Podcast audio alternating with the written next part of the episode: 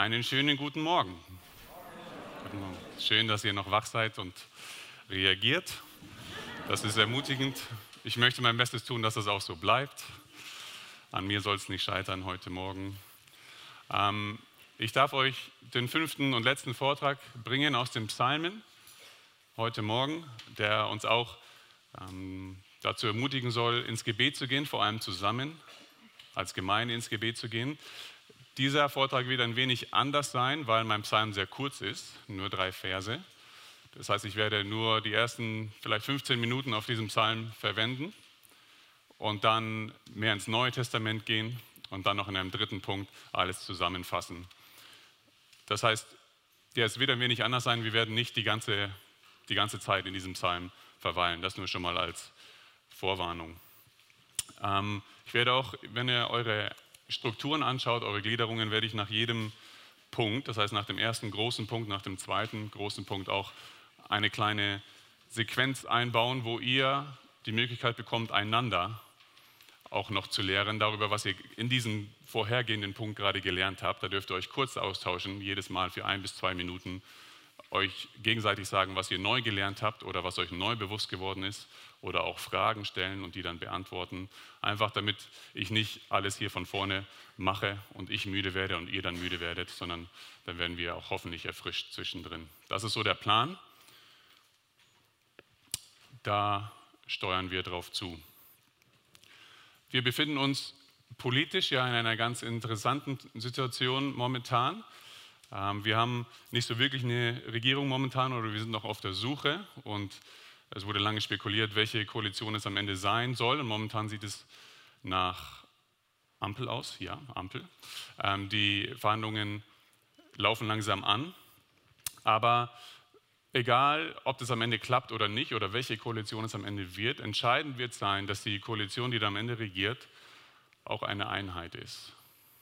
Und das wird sehr schwer, denn die verschiedenen Parteien, aus, der, aus denen eine Koalition besteht, die sind per Definition Parteien, die verschiedene Interessen vertreten, eigentlich für verschiedene Sachen auch einstehen, verschiedene Werte haben und die müssen dann auf einmal alle zusammenarbeiten und an einem Strang ziehen.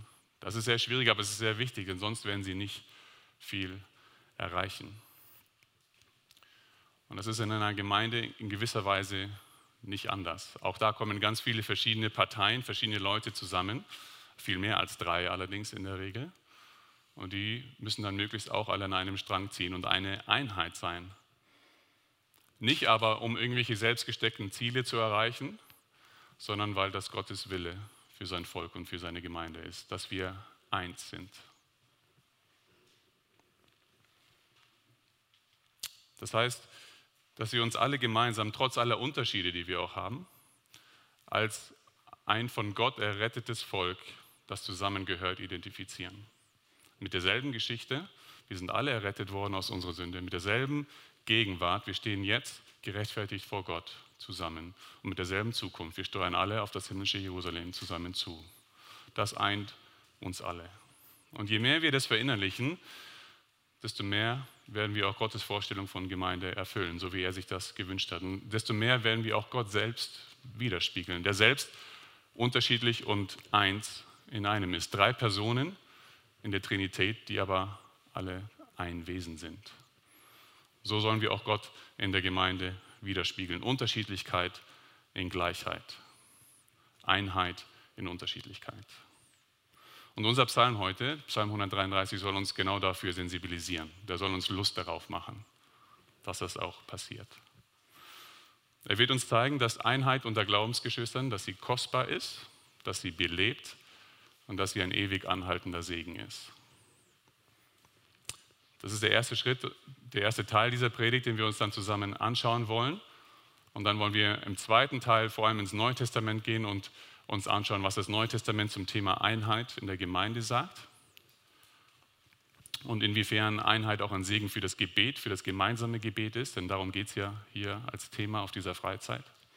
Und als letztes wollen wir uns dann auch vor Augen führen, wie sich Einheit unter Glaubensgeschwistern wirklich ganz konkret auf das gemeinsame Gebet auswirkt. Wir behandeln also jetzt schon die ganze Freizeit über dieselbe Frage, warum beten? Und ich habe für diesen letzten Vortrag die Frage ein bisschen angepasst. Ihr seht es in euren äh, Blättern. heute stellen wir uns die Frage, warum zusammen beten? Und die Antwort, die möchte ich gleich vorwegnehmen, die steht sowieso schon auf euren Blättern. Wir sollen zusammen beten, weil wir eine Einheit sind. Lesen wir jetzt also diesen Psalm zusammen, Psalm 133. Er ist in der Schlachterübersetzung abgedruckt in euren Blättern, weil ich denke, dass sie in diesem Fall die bessere Übersetzung ist. Und dann beten wir noch, dass Gott uns hilft, uns zu konzentrieren ein letztes Mal. Wir lesen Psalm 133. Ein Wallfahrtslied von David. Siehe, wie fein und lieblich ist, wenn Brüder in Eintracht beisammen sind. Wie das feine Öl auf dem Haupt, das herabfließt in den Bart, den Bart Aarons, das herabfließt bis zum Saum seiner Kleider. Wie der Tau des Hermon, der herabfließt auf die Berge Zions. Denn dort hat der Herr den Segen verheißen. Leben bis in Ewigkeit. Ich bete noch mit uns. Lieber Vater, wir sind dir dankbar für diesen Psalm, auch wenn er auf den ersten Blick etwas befremdlich ist, weil dort Bilder verwendet werden, die wir nicht kennen und die uns fremd erscheinen. Umso mehr wollen wir beten, Herr, dass du uns jetzt beistehst, dass du uns jetzt hilfst, dass du unser Lehrer bist vor allem und uns aufzeigst, was dieser Psalm zu sagen hat zu uns heute, hier und jetzt. Wir beten, dass du noch ein letztes Mal Konzentration schenkst dass du alles jetzt wegnimmst aus unseren Köpfen, das uns abzulenken vermag. Und dass du dich groß machst, Herr, und dass du uns ein wirklich großes Anliegen für deine Gemeinde und für Einheit in der Gemeinde gibst. Und wir beten das dir zur Ehre. Amen.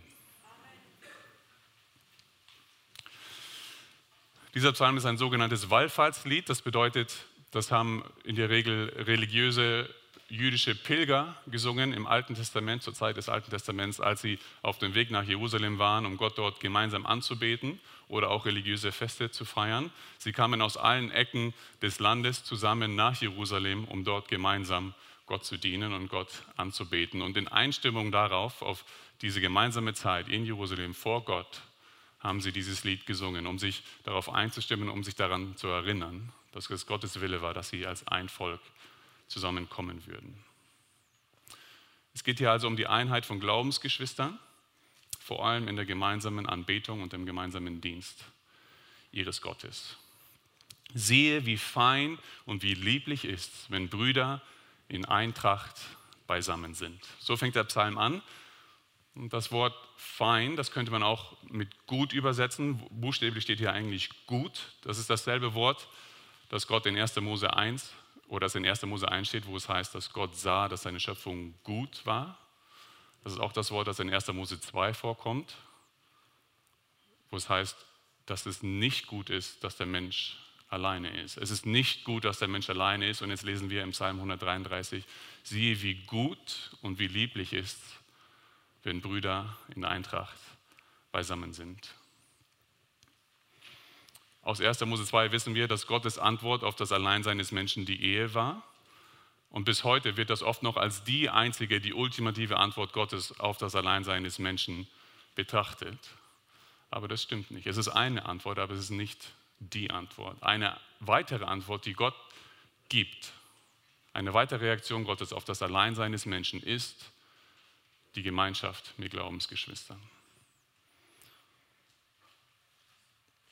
Die Gemeinde ist ebenfalls eine Antwort Gottes auf das Alleinsein des Menschen. In der Gemeinde können wir echte und intime und tiefe Beziehungen haben. Nicht nur Adam und Eva waren bestimmt, nicht nur Mann und Frau sind bestimmt eins zu sein, sondern auch die Geschwister im Glauben. Das Volk Gottes sollte damals schon eins sein und jede Ortsgemeinde heute sollte eins sein. Das ist natürlich viel leichter gesagt als getan, weil die Gemeinde auch eine Versammlung ist von sündigen Menschen. Und Sünde zerstört Beziehungen und Sünde macht Einheit sehr, sehr schwierig. Wir haben in der Bibel selbst sehr viele Beispiele dafür.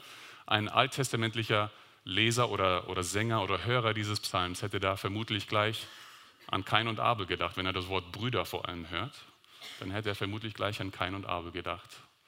Oder an Jakob und Esau. Oder auch an das eigene Volk, das die längste Zeit seiner Existenz fast schon ungefähr auch geteilt war in zwei Reiche.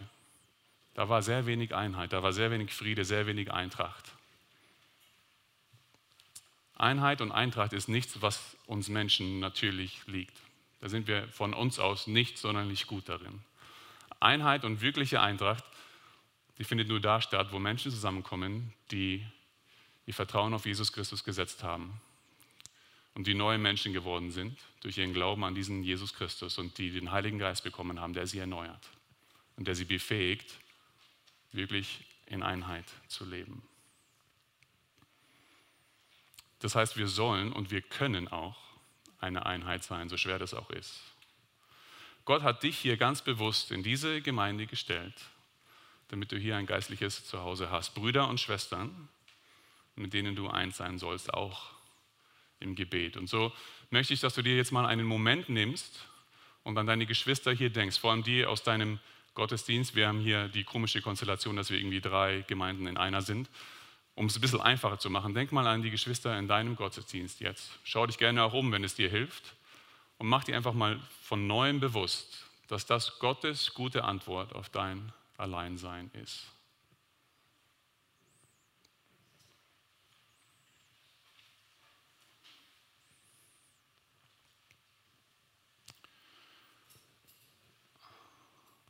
Wenn du auch nur annähernd so geprägt bist wie ich, in einer sehr individualistischen Kultur kommst, äh, lebst und aus einer solchen Kultur kommst,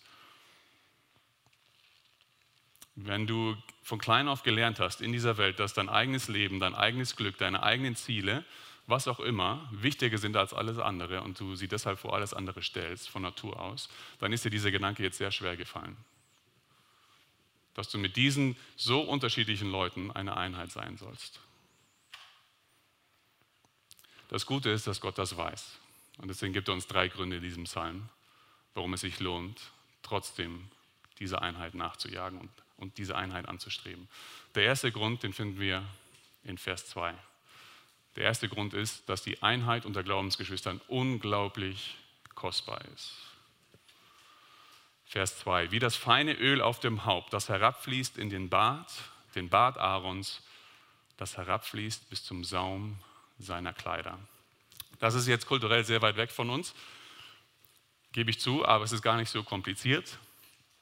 Um es kurz zu machen, was hier beschrieben wird, ist sehr, sehr kostbares Öl, das fast schon verschwenderisch auf einem Kopf ausgegossen wird, sodass es hinunterfließt in den Bart, hinunter bis sogar in den Kragen, bis in den Saum. Einheit heißt es hier also, ist nicht nur ein wenig kostbar, sie ist unglaublich kostbar. Sie ist wie, normalerweise wird nur sehr wenig von diesem kostbaren Öl aufgetragen, aber hier wird so viel aufgetragen, dass es vom Kopf herunterfließt in den Bart. Ich habe keinen sonderlich starken Bartwuchs, deswegen kann ich das nicht so gut illustrieren. Das ist das Beste, was ich machen konnte hier. Habe ich extra nicht rasiert für heute. Aber es fließt runter bis in den Bart. Und auch nicht nur in irgendjemandes Bart, sondern in den Bart Aarons. Ich bin mir sicher, Aaron hatte ziemlich mächtigen Bart wie es sich gehört hat für einen Hohepriester, nehme ich an. Und es war also auch nicht irgendein Bart, sondern es war der Bart Aarons. Und Aaron war nicht irgendein Hohepriester, er war der erste Hohepriester. Und so wird der Wert dieses Öls immer mehr gesteigert, je weiter wir diesen Vers lesen. Und dann lesen wir, es nicht nur, geht nicht nur in den Bart, sondern läuft, auch, es läuft auch den Hals runter bis in den Kragen, bis in den Saum. So viel Öl wird hier aufgetragen von diesem kostbaren Salböl, das normalerweise, mit dem normalerweise sehr, sehr sparsam umgegangen wird.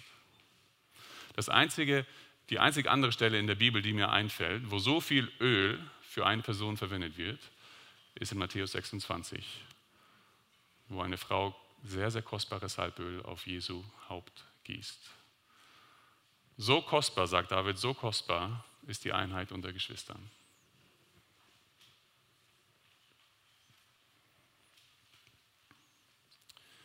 Der zweite Grund dafür, dass Einheit so wichtig ist, ist, dass sie belebend ist. Und das sagt uns der erste Teil von Vers 3. Wenn Brüder in Eintracht beisammen sind, dann ist es wie der Tau des Hermon, der herabfließt auf die Berge Zions. Der Hermon war der höchste, höchste Berg damals in Israel, ganz im Norden, heute im heutigen Syrien. Und er war sehr bekannt dafür, dass er sehr viel Tau hatte und deswegen auch sehr viel ähm, Pflanzenvielfalt da war. Die Berge Zions hingegen waren recht niedrig, es waren eher Hügel und die waren sehr trocken, sehr karg, nicht viel Leben da. Und jetzt sagt David, wenn Brüder in Eintracht zusammenkommen, es ist wie, wenn diese riesige Menge an Tau vom Hermon herabfließen würde auf die Berge Zions und die Berge Zions beleben würde, neues Leben schenken würde. Der Berg Zion, würde aufblühen. Die Vorstellung eines so bewässerten und so belebten und so blühenden Zions, das begeistert David und das soll uns Lesern auch Lust machen darauf, auf diese Einheit mit den Geschwistern. Wir sollen Sehnsucht bekommen nach dieser Einheit, die so wohltuend ist und so erfrischend ist. Ich hatte das Privileg, in Australien Theologie zu studieren, das ist schon angeklungen im Interview. Und ich war da in meinen ersten zwei Jahren, da war die schlimmste Dürre in der Geschichte des Landes gerade im Gange. Jahrelang hatte es an manchen Orten nicht geregnet. Und das ganze Land, die, alle Menschen, alle Pflanzen, alle Tiere, die lechzten nur so nach Wasser, nach erfrischendem Wasser, sodass neues Leben entstehen könnte. Das neues Leben aufblühen lassen würde. So ist es mit der Einheit unter Glaubensgeschwistern. Einheit unter Glaubensgeschwistern, das lässt unser geistliches Leben aufblühen. Wenn du also persönlich merkst, dass du vielleicht momentan eher auf Sparflamme fährst, geistlich gesehen, dass du eine Dürrezeit durchgehst, dann kann es sein, es muss nicht sein, es kann sein, dass es dir an Einheit mit deinen Geschwistern mangelt. Geh vielleicht mal in dich und überleg, ob es da was gibt, was du tun könntest. Ob du dich mit jemandem vertragen musst, ob du Frieden schließen musst mit jemandem, ob du vielleicht dich der Gemeinschaft zu lange entzogen hast oder zu oft entziehst. Das kann ein Grund dafür sein, dass unser geistliches Leben nicht gut läuft. Und ich hoffe sehr und ich gehe eigentlich fast schon davon aus, dass wir alle auf dieser Freizeit jetzt die Erfahrung gemacht haben, dass nämlich genau das hier war, was hier beschrieben wird, dass die Gemeinschaft, dass die Einheit unter Geschwistern belebt. Ich hoffe, dass wir alle erfrischt wurden, auch geistlich, dass wir neue Impulse bekommen haben, dass wir neu ermutigt wurden und neue Lust bekommen haben auf Gott, auf das Evangelium, auch aufeinander. Das bewirkt Einheit unter Geschwistern. Falls wir aber immer noch nicht überzeugt davon sind, dass das so gut ist, hat David noch einen dritten Grund in diesem Psalm. Und der ist in 3, Vers 3b. Da ist noch ein Argument, das Argument der Ewigkeit. Denn dort, heißt es, dort hat der Herr den Segen verheißen. Leben bis in Ewigkeit. Mit dort meint David dort, wo Brüder in Eintracht beisammen sind. So hat er den Psalm ja auch angefangen. In diesem Fall war das in Zion, da sind die ganzen Pilger hingekommen, aber das ist heute nicht mehr unbedingt so. Das ist überall da, wo Gläubige heute zusammenkommen, eben in Eintracht. Dort verheißt Gott ganz besonderen Segen. Und zwar den Segen schlechthin, Leben bis in Ewigkeit. Oder man könnte auch sagen, Leben wie in der Ewigkeit. So wie das Öl, als Segen herabläuft vom Haupt Aarons und wie der Tau herabläuft von, von Hermann, so läuft der Segen, so fließt der Segen Gottes herab da auf die Menschen, die in Eintracht beisammen sind. Und das ist Leben wie in der Ewigkeit. Das ist wahres Leben. Das ist Leben, wie Gott es sich vorgestellt hat für sein Volk. Wenn wir in Eintracht zusammenkommen als Einheit, dann bekommen wir jetzt schon einen Vorgeschmack darauf, wie es in der Ewigkeit einmal sein wird wo perfekte Einheit herrschen wird zwischen den Glaubensgeschwistern. Die Geschwister, die Gott dir hier gegeben hat, in deinem Gottesdienst vor allem, das sind die Geschwister, die Menschen, die dich auf die Ewigkeit vorbereiten sollen, die dir einen Vorgeschmack geben sollen auf das ewige Leben. In der Offenbarung wird uns nämlich genau das geschildert. In Kapitel 7 bekommen wir einen Einblick in den himmlischen Thronsaal, wo alle Gläubigen versammelt sind vor Gott. Da ist die Rede von einer großen Schar, die niemand zählen konnte, aus allen Nationen und Stämmen und Völkern und Sprachen. Ganz, ganz verschiedene Leute. Aber alle kommen zusammen und sie stehen vor Gottes Thron. Und sie rufen mit lauter Stimme, das Heil ist bei unserem Gott, der auf dem Thron sitzt und bei dem Lamm. Das ist das biblische Konzept der Einheit in Perfektion. Ganz, ganz viele verschiedene Menschen kommen alle zusammen, sind auf das eine bedacht und tun die eine Sache zusammen. Sie tragen sogar alle weiße Kleider als Ausdruck ihrer Einheit. Das heißt, Menschen, die sehr, sehr verschieden sind, aus allen Nationen, aus allen Stämmen, aus allen Völkern, die da in perfekter Einheit und Harmonie zusammenkommen. Das steht uns bevor. Und darauf können wir jetzt schon einen Vorgeschmack bekommen hier in der Gemeinde. Und deshalb preist der Psalmist, preist David diese Einheit unter Glaubensgeschwistern so sehr. Wie fein und wie lieblich ist es, wenn Brüder in Eintracht beisammen sind. Sie, es ist kostbar, es belebt und es ist ein ewig anhaltender Segen. Der darf jetzt schon anfangen und wird anhalten bis in alle Ewigkeit.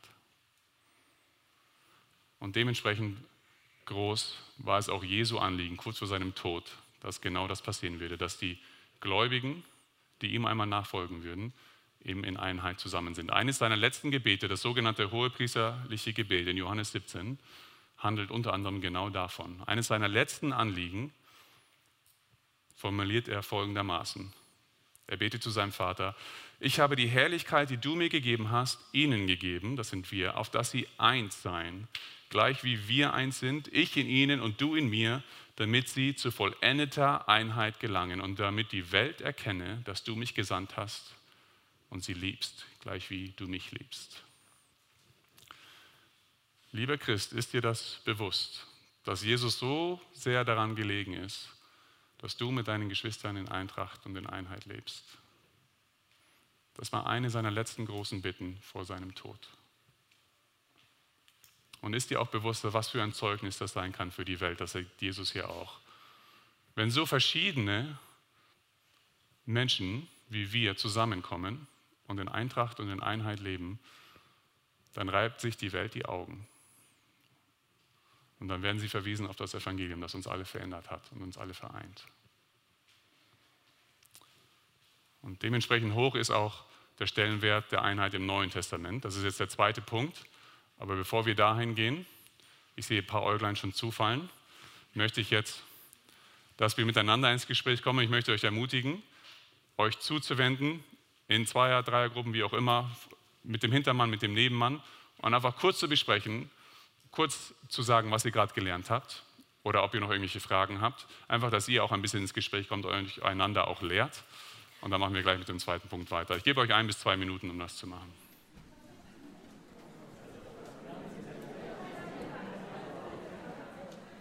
Okay, wir kommen zu unserem zweiten Punkt. Wir springen jetzt ins Neue Testament und wollen uns anschauen, was das Neue Testament zum Thema Einheit sagt. Und dann könnt ihr wieder reden. Ähm, der Stellenwert der Einheit im Neuen Testament ist genauso hoch, was der Psalm 133 hier besingt. Das bestätigt das Neue Testament überall. Und es beschreibt uns diese Einheit unter Geschwistern noch ein bisschen näher. Falls das jetzt noch ein bisschen nebulös war, was mit dieser Einheit eigentlich gemeint ist, dann erfahren wir jetzt mehr darüber. Und zwar in Epheser 4, ähm, die, die, ersten sechs Verse. Ähm, der Epheserbrief, das wissen, glaube ich, die meisten von euch, der, da wird in den ersten drei Kapiteln erklärt, was das Evangelium ist.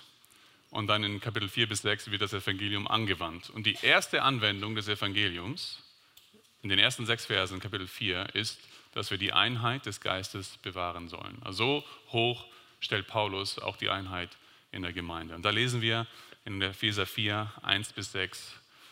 So ermahne ich euch nun, ich, der Gebundene im Herrn, dass ihr der Berufung würdig wandelt, zu der ihr berufen worden seid. Indem ihr mit aller Demut und Sanftmut, mit Langmut einander in Liebe ertragt und eifrig bemüht seid, die Einheit des Geistes zu bewahren durch das Band des Friedens. Ein Leib und ein Geist wie ihr auch berufen, berufen seid zu einer Hoffnung eurer Berufung. Ein Herr, ein Glaube, eine Taufe, ein Gott und Vater aller, über allen und durch alle und in euch allen.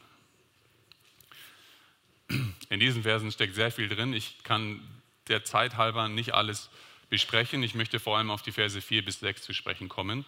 Diese lange Liste an Sachen, die wir alle gemein haben, wo immer steht ein, ein, ein. Das Erste, was hier in der langen Kette, in der langen Liste genannt wird, das wir alle gemein haben, ist, dass wir ein geistlicher Leib sind. Das heißt, das soll ausdrücken, wir sind alle ein großes Ganzes. Ein Leib hat auch verschiedene Glieder, das wissen wir auch von anderen Stellen. Das heißt, jeder darf auch seine Eigenheiten mitbringen, aber insgesamt sind wir alle ein großes Ganzes. Wir gehören alle zusammen und wir arbeiten auch zusammen demselben Ziel entgegen. Wir haben auch denselben Geist, das heißt einen Geist, den Heiligen Geist, der wohnt in jedem von uns in gleichem Maße und wir sind mit diesem Geist alle versiegelt. Er wirkt in uns allen und wir, ähm, er wirkt vor allem, er wirkt nur in denen, die sich aufrichtig zu Gott bekehrt haben. Und wir sind auch alle zur selben Hoffnung berufen. Das ist die Hoffnung, die uns das Evangelium gibt, die Hoffnung auf die Herrlichkeit, die uns erwartet. Das heißt, wir steuern auch, auch alle auf dasselbe Ziel zu. Wir streben alle demselben Ziel entgegen und wir sind in dieselbe Richtung unterwegs, alle miteinander. Und klar ist auch, dass wir denselben Herrn haben, unseren Herrn Jesus Christus, den einen, diesen einen Retter, ohne den niemand gerettet werden kann. Sein Blut ist, ist es, das uns alle gereinigt hat von unserer Sünde, wenn wir sie vor ihm bekannt haben und um Vergebung gebeten haben. Und er ist es, dem wir alle zusammen nacheifern und dem wir alle zusammen auch ähnlicher werden wollen. Der eine Glaube an das eine Evangelium eint uns genauso. Wir glauben hier nicht irgendwelche verschiedenen Evangelien, verschiedene Botschaften, verschiedene Religionen sogar, sondern nur der eine Glaube, das eine Evangelium. Wir glauben alle zusammen daran, dass Gott seinen Sohn in diese Welt gesandt hat, um zu sterben, um unsere Schuld zu sühnen, dass er am dritten Tag auferstanden ist, dass er jetzt zur Rechten des Vaters sitzt und dass er von dort eines Tages wiederkommen wird, um zu richten. Und dementsprechend bringen wir das auch alle in einer Taufe dann zum Ausdruck, in diesem einen Bekenntnis unseres Glaubens. Und wir haben alle denselben Gott und Vater. Und es mag sein, dass wir verschiedene Gottesbilder haben. Jeder stellt sich Gott vielleicht auch ein bisschen anders vor.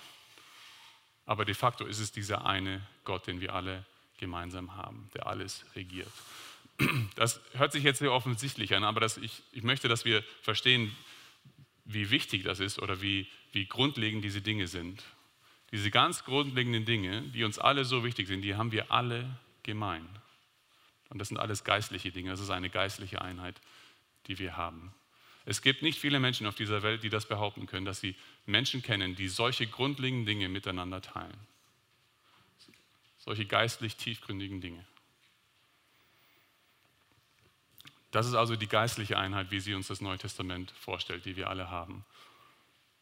Es bleibt aber nicht nur bei dieser geistlichen Einheit. Wenn wir das Neue Testament lesen, dann merken wir auch, dass diese geistliche Einheit zum Ausdruck kommt dadurch, dass man sich auch physisch zusammenfindet und versammelt. Und das kommt besonders stark raus in Apostelgeschichte 2, wo die Rede ist von der ersten Gemeinde nach der Pfingstpredigt von Petrus. Apostelgeschichte 2, 42 bis 47. Petrus hat gerade seine Pfingstpredigt gehalten, 3000 Menschen haben sich bekehrt und wir lesen, und sie blieben beständig in der Lehre der Apostel und in der Gemeinschaft und im Brotbrechen und in den Gebeten. Es kam aber Furcht über alle Seelen und viele Wunder und Zeichen geschahen durch die Apostel.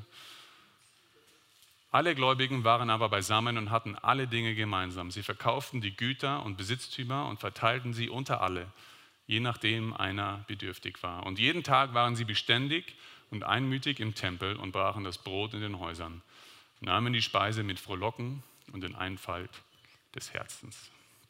Sie lobten Gott und waren angesehen bei dem ganzen Volk. Der Herr aber tat täglich die zur Gemeinde hinzu, die gerettet wurden. Die erste Gemeinde hat diese geistliche Einheit sehr stark und sehr gut auch ausgelebt, wo wir uns wirklich auch eine Scheibe abschneiden können. Das heißt nicht, dass wir alles eins zu eins genauso machen müssen. Das ist einfach erstmal eine Beschreibung der ersten Gemeinde. Aber Fakt ist, sie haben diese geistliche Einheit sehr, sehr gut ausgelebt. Und zwar vor allem dadurch, dass sie sich versammelt haben, und zwar regelmäßig. Und um sich in den Dingen zu bestärken, die sie geistlich auch eint. So haben sie gebetet, so sind sie in der Lehre der Apostel geblieben, in der Gemeinschaft. Und natürlich hat das dann auch bedeutet, dass sie ihr Leben miteinander geteilt haben, dass sie ihren Besitz geteilt haben, dass sie miteinander Mahlzeiten zu sich genommen haben. Unter anderem deswegen veranstalten wir auch solche Freizeiten. Das ist kein biblisches Mandat. Es gibt keinen Vers, wo steht, veranstalte Gemeindefreizeiten. Aber es gibt genug Verse, die sagen, lebe die geistliche Einheit aus in physischen Versammlungen und praktiziere Gemeinschaft und teile euer Leben zusammen, miteinander. Und Gemeindefreizeiten eignen sich sehr, sehr gut dazu. Es scheint ein bisschen so, als wäre die erste Gemeinde permanent auf Gemeindefreizeit gewesen in der Apostelgeschichte. Das können wir nicht beten, so schön das auch sein würde. Aber ich denke, wir haben jetzt schon bemerkt in den wenigen Tagen, die wir hier sind, dass wir auch alle einmütiger geworden sind, so wie es auch hier in Vers 46 beschrieben wird. Das macht etwas mit uns. Je mehr, wir, je mehr Zeit wir miteinander verbringen, je mehr wir miteinander teilen, in der, im Gebet, in der Gemeinschaft, in der Lehre der Apostel zusammen sind, das macht etwas mit uns. Das ist schön, das ist gut, das ist fein und lieblich, würde David sagen im Psalm 133. Das ist kostbar, das belebt und das bringt ewig anhaltenden Segen.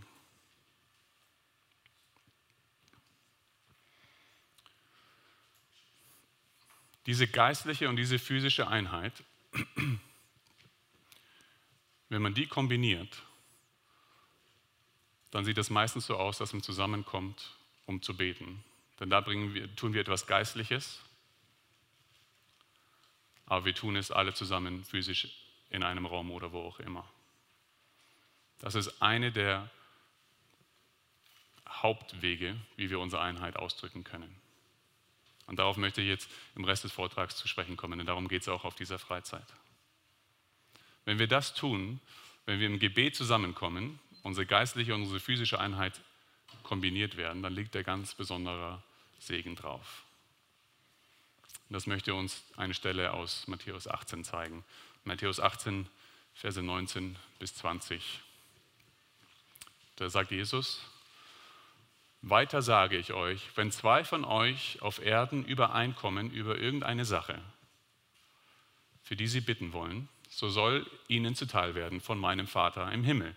Denn wo zwei oder drei in meinem Namen versammelt sind, da bin ich in ihrer Mitte sehr bekannte Verse.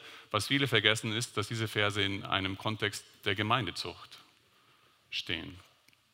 Jesus gibt kurz vorher Anweisungen darüber, wie zu verfahren ist, wenn jemand in Sünde fällt und nicht umkehren will und dann im schlimmsten Fall ausgeschlossen werden muss aus der Gemeinde. Und genau danach, im selben Absatz, sagt er diese zwei Sachen. Also der Kontext ist Gemeindezucht, wo also keine Einheit ist, wo Unfriede da ist, wo Zwietracht da ist wo Spaltung da ist, wo Einheit zerstört wurde. Wenn aber dann das Gegenteil der Fall ist, das heißt, wenn zwei übereinkommen, wie Jesus es sagt, und über eine Sache und als Einheit beten, dann wird Gott dieses Gebet gerne erhören. Das ist eine eigentlich ziemlich klare Verheißung. Vers 19. Wenn zwei von euch übereinkommen über eine Sache, für die sie bitten wollen, so soll ihnen zuteil werden von meinem Vater im Himmel. In Einheit gesprochene Gebete sind besonders effektiv, sagt Jesus. Ich denke, in diesem Kontext geht es vor allem um Gebete gegen die Sünde, gegen die Zwietracht, gegen Unfriede, gegen Spaltung, die dann auch Gemeindezucht erforderlich machen. Solche, Sünde gegen, solche Gebete gegen Sünde und Unfriede, die erhört Gott besonders gerne sagt Jesus. Das heißt dann auch, dass in, in Einheit gesprochene Gebete, die schützen uns auch vor der Sünde und vor dieser Zwietracht und vor Spaltung und sie helfen uns in der Einheit zu wachsen. Das heißt, gemeinsames Gebet lässt auch die Einheit wachsen. Und ich denke, wir kennen das aus eigener Erfahrung. Am meisten vereint fühle ich mich mit den Geschwistern, mit denen ich bete. Und je mehr ich mit jemandem bete, desto mehr Einheit verspüre ich mit dieser Person. Das hat man schon beim gemeinsamen Gebet auf dieser Freizeit gespürt. Ich habe mich den Menschen, den Geschwistern näher ge gefühlt, als wir zusammen gebetet haben. Wir als Trainees haben auch die Erfahrung gemacht, dass je mehr wir zusammen beten in unserem Trainee-Raum, wenn wir mal alle da sind, dass uns das hilft in unseren Beziehungen und dass uns das eint, auch als Team. Ich hatte viele Freunde in Australien, als ich da war, drei Jahre lang, aber die eine Person, der ich am nächsten stand, war mein Freund Luke, weil ich mit dem am meisten gebetet habe. Das ist kein Zufall. Als Einheit zu beten, setzt aber auch voraus, sich in Jesu Namen zu versammeln, Vers 20, hier in Matthäus 18, oder wortwörtlich sich zu Jesu Namen hin zu versammeln. Das heißt, dass Jesu Name, Jesu Ruf, seine Ehre im Mittelpunkt stehen und wir unsere Gebete auch dementsprechend formulieren, unser Anliegen auch seiner Ehre dann entsprechen. Wenn das der Fall ist, dann, sagt Jesus, dann ist es so, als wäre er selbst da und würde diese Gebete selbst sprechen. Und durch seinen Geist tut er das ja auch, das wissen wir von anderer Stelle. Diese Gebete, die sind besonders effektiv. Das heißt, wenn sich geistliche und physische Einheit im Gebet treffen, dann liegt da besonderer Segen drauf. Und deswegen beten wir auch gerne zusammen in Gottesdiensten, deswegen machen wir Gebetsgemeinschaften. Deswegen haben wir extra auf dieser Freizeit extra Gebetszeiten anberaumt dafür. Deswegen haben wir überhaupt diese Vortragsreihe entworfen weil wir als Trainees auch bemerkt haben, das ist ein Bereich, in dem die Gemeinde noch wachsen kann.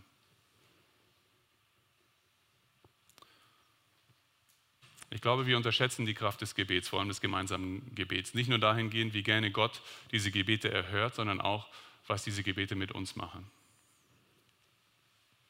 Nämlich, dass sie uns einen. Und wir hoffen, dass der eine oder andere durch die gemeinsamen Gebetszeiten hier auch auf der Freizeit das schon ein bisschen geschmeckt hat und Lust bekommen hat auf mehr. Und so möchten wir auch herzlich einladen, zum Beispiel Donnerstagabends öfter zu kommen zum Feierabendgottesdienst, den wir jetzt auch immer mehr so gestalten wollen, dass mehr Gebetszeiten hineinkommen. Wir werden auch immer noch ein Bibelstudium haben, aber wir wollen auch mehr zusammen beten Donnerstagabends.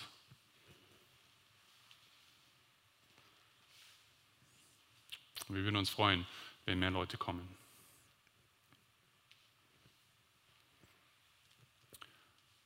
Damit kommen wir auch schon zum dritten Punkt. Der wird auch der kürzeste Punkt sein. Aber bevor ich da weitermache, seid ihr gerade alle aufmerksam, aber ich lasse euch trotzdem reden. Wendet euch gerne wieder einander zu und tauscht euch aus, was ihr gerade gelernt habt oder welche Fragen ihr habt. Und dann machen wir den dritten Punkt gleich. Okay, es gibt viel Redebedarf, das ist schön. Ich mache den Vortrag noch fertig und dann seid ihr frei. Wir kommen zum dritten Punkt. Den halte ich jetzt bewusst sehr kurz, einfach um es nicht unnötig in die Länge zu ziehen. Geschwisterliche Einheit hat gemeinsames Gebet zur Folge. Ich habe in diesem Eintrag bisher vor allem für Einheit geworben. Ich habe viel ermutigt, diese Einheit, diese Einheit anzustreben und ihr nachzujagen. Aber das bedeutet nicht, dass wir überhaupt keine Einheit sind. Denn das Neue Testament macht sehr deutlich, dass wir allein da, dadurch, dass wir zu Gottes Volk gehören, eigentlich auch schon de facto eine Einheit sind. Jetzt schon. Das geht vor allem aus den Bildern hervor, das das Neue Testament verwendet. Der Tempel oder das Haus bestehend aus verschiedenen Steinen, der, der Leib mit den verschiedenen Gliedern. Das sind wir alles jetzt schon. Wir sind ein Haus, wir sind ein Leib, wir sind eine Einheit, so unterschiedlich wir auch sind. Das bedeutet aber nicht, dass wir nicht noch mehr in der Einheit wachsen können. Wir werden im Neuen Testament auch Heilige genannt, äh, aber im gleichen Atemzug auch aufgefordert, in der Heiligung zu wachsen. Genauso sind wir auch schon eine Einheit, werden aber aufgefordert, in dieser Einheit auch zu wachsen und sie auszuleben. Sei, was du bist, so ist das im Neuen Testament immer. Das heißt, wir gelten vor Gott schon als Einheit, aber das soll in unserem Gemeindeleben auch sichtbar werden. Und ein ganz entscheidender Weg, wie unsere Einheit sichtbar wird und wächst, ist das gemeinsame Gebet. Geschwisterliche Einheit hat gemeinsames Gebet zur Folge. Das haben wir gerade schon in Matthäus gesehen. Aber die Apostelgeschichte, denke ich, zeigt das noch viel eindrücklicher. Wir haben vorher schon Apostelgeschichte 2 gelesen. Die vier Dinge, die da am Anfang genannt werden, in denen die Gemeinde ganz am Anfang gleich verharrt ist, war äh, Lehre der Apostel, Gemeinschaft, Brotbrechen und Gebet. Von Anfang an gleich dabei. In Kapitel 4 ist es noch eindrücklicher. Petrus und Johannes werden vom Hohen Rat freigelassen. Sie wurden da verhört, wurden dann freigelassen, kommen zurück zur Gemeinde. Und die Gemeinde freut sich so. Und, und wir lesen, sie erhoben einmütig ihre Stimme zu Gott. Gebet als Einheit. Als Petrus in Kapitel 12 im Gefängnis sitzt, heißt es, von der Gemeinde aber wurde unablässig für ihn zu Gott gebetet. Als er dann auf ihre Gebete hin auf wundersame Weise freikommt, trifft er sie betend an. In Kapitel 13 wird vor der Aussendung von Barnabas und Saulus gemeinsam gefastet und gebetet von der ganzen Gemeinde. Als Paulus sich in Kapitel 20 von den Ältesten in Ephesus äh, verabschiedet, da kniet er nieder mit ihnen und betet mit ihnen am Strand. Sehr ähnliche Szene auch in Kapitel 21 bei seiner Verabschiedung aus Tyrus. Da beten dann auch die Familien der Ältesten mit ihm, die Kinder und die Frauen. Wo auch immer man hinsieht in der Apostelgeschichte, die Gemeinde und die Gemeinden haben ihre Einheit immer im Gebet zum Ausdruck gebracht. Gemeinsames Gebet folgt aus der Einheit. Ein Christ ist per Definition ein Mensch, der betet. Es gibt keinen Christen, der nicht betet. Weil er mit einem sprechenden Gott in Beziehung ist, das haben wir im ersten Vortrag gehört, weil er mit einem vergebenen Gott in einer Beziehung ist, das haben wir im zweiten Vortrag gehört, weil er mit einem lobenswerten Gott in einer Beziehung ist und weil das Gebet ihm hilft, in dunklen Zeiten auszuharren und sich zu erinnern, an welchen Gott er glaubt. Und es gibt noch viele andere Gründe, warum ein Christ per Definition ein Beter ist. Und wenn ein Christ mit anderen Christen in einer Gemeinde zusammenkommt, dann ist klar, dass er da auch mit seinen Brüdern und Schwestern betet. Denn das sind auch Christen, die sind auch per Definition Beter, also beten sie zusammen. Eine Gemeinde ist eine Gemeinschaft von Christen, Menschen, die per Definition beten. Und was für den Christen gilt, das gilt auch für die Gemeinde als Ganzes. Eine Gemeinde ist eine Gemeinschaft von Betern. Sie ist nicht nur das, aber sie ist auf jeden Fall das. Sie ist mindestens das. Das ist in der Bibel so selbstverständlich, dass es teilweise gar nicht mehr explizit erwähnt wird. Davon wird immer ausgegangen. Geistliche Einheit hat in der Bibel gemeinsames Gebet zur Folge. Und wir sind eine geistliche Einheit, aber wenn wir nicht zusammen beten, dann verleihen wir diese Einheit nicht den Ausdruck. Wenn wir es aber tun, dann wachsen wir noch mehr in der Einheit, denn Einheit und gemeinsames Gebet, die bestärken sich gegenseitig, die schaukeln sich gegenseitig hoch. Je mehr wir vom einen haben, desto mehr werden wir auch das andere tun. Und deshalb sagt David im Psalm 133, siehe, wie fein und wie lieblich ist, wenn Brüder in Eintracht beisammen sind, zum Beispiel beim Gebet. Wenn die, wenn die Gemeinde in Einheit zusammenkommt, dann ist das kostbar und dann belebt das und dann gibt es einen Vorgeschmack auf die Ewigkeit. Und deshalb möchte ich uns ganz einfach ermutigen, als Anwendung aus dieser Predigt regelmäßig miteinander zu beten. Ich habe Donnerstagabend schon erwähnt, da kommen wirklich alle Gottesdienste auch zusammen. Aber vielleicht ist dir Donnerstagabend nicht gelegen. Vielleicht kannst du dir eine andere Zeit aussuchen und ein paar Geschwister aus deinem Gottesdienst. Möglichst aus verschiedenen Generationen. Dann wird die Einheit noch besser ausgedrückt, dass ihr euch zusammen zum Beten trefft.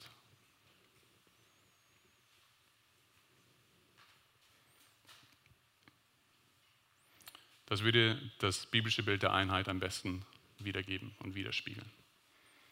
Eine solche Gebetsgemeinschaft, die ist kostbar und die belebt und sie bringt Leben wie in der Ewigkeit, jetzt schon. Ich bete noch mit uns.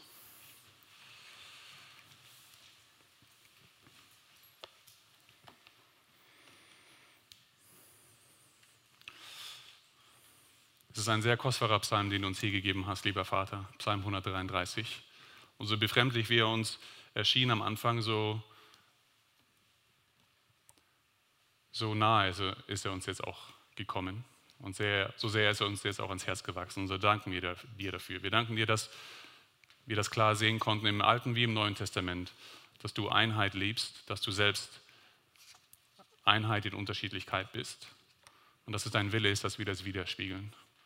Und Herr, wir beten, dass diese Freizeit dazu beigetragen hat, dass wir, noch, dass wir neue Lust darauf bekommen haben, dass wir vor allem Lust darauf bekommen haben, diese Einheit auch im Gebet zum Ausdruck zu bringen. Wir danken dir für dieses Geschenk des Gebets. Es ist wirklich eine der größten Gaben, die du uns gemacht hast. Und wir beten, Herr, dass du uns mehr und mehr dazu befähigst und anleitest, diese Gabe noch mehr wertzuschätzen und sie wirklich auch lieben zu lernen. Herr, mach uns mehr zu Betern, mach uns zu einer betenden Gemeinde und mach uns auch zu einer Einheit, an der du Freude hast und die auch ein Zeugnis ist für die Welt, wo es so wenig Einheit und so viel Zwietracht und so viel Spaltung gibt. Habt du herzlich Dank. Amen.